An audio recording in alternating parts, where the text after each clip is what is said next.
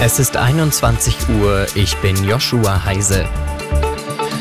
Zum zweiten Jahrestag der russischen Invasion ist Bundesaußenministerin Baerbock in die Ukraine gereist. Am Grenzübergang zur Republik Moldau traf sich die Grünen-Politikerin mit dem ukrainischen Außenminister Kuleba.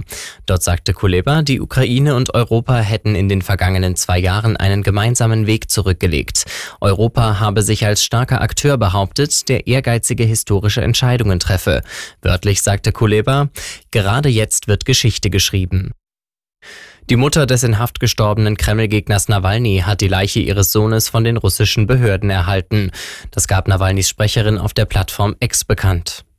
Mehr als eine Woche forderten Nawalnys Familie und Unterstützer die Herausgabe der Leiche des russischen Oppositionsführers für einen menschenwürdigen Abschied. Eigentlich sollen russisch-orthodoxe Christen am dritten Tag nach ihrem Tod beerdigt werden. Auch deshalb stand Kremlchef Putin in der Kritik, seinen Gegner auch nach dessen Tod weiter in Geiselhaft zu nehmen. Vermutlich wird Nawalny schon an diesem Sonntag auf einem der größten Friedhöfe hier in der russischen Hauptstadt beerdigt. Schon heute trauerten viele Menschen um ihn in Kirchen. Aus Moskau, Ulf Mauder. Der zweite Jahrestag des Beginns des russischen Angriffskriegs auf die Ukraine ist auch in Bayern Thema. Bei mehreren Kundgebungen in München und Nürnberg haben nach Zählungen der Polizei mindestens 2900 Menschen teilgenommen.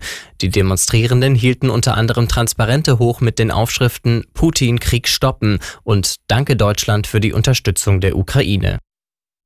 Der Dokumentarfilm Dahomey von der in Frankreich geborenen Regisseurin Mathilde Diop hat den Goldenen Bären der Berlinale gewonnen.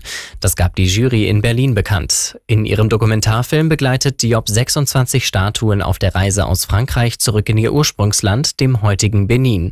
Die experimentelle Doku fesselt mit poetischen Passagen. Zum Beispiel spricht mehrmals einer der Kunstraubschätze aus dem Off. Rekordmeister Bayern München hat das Topspiel am 23. Spieltag der ersten Fußball-Bundesliga gewonnen. Nach einem Doppelpack von Harry Kane siegten die Münchner gegen Leipzig mit 2 zu 1. Es war der erste Erfolg nach drei Pflichtspielniederlagen. Damit beträgt der Rückstand auf Tabellenführer Leverkusen weiter acht Punkte.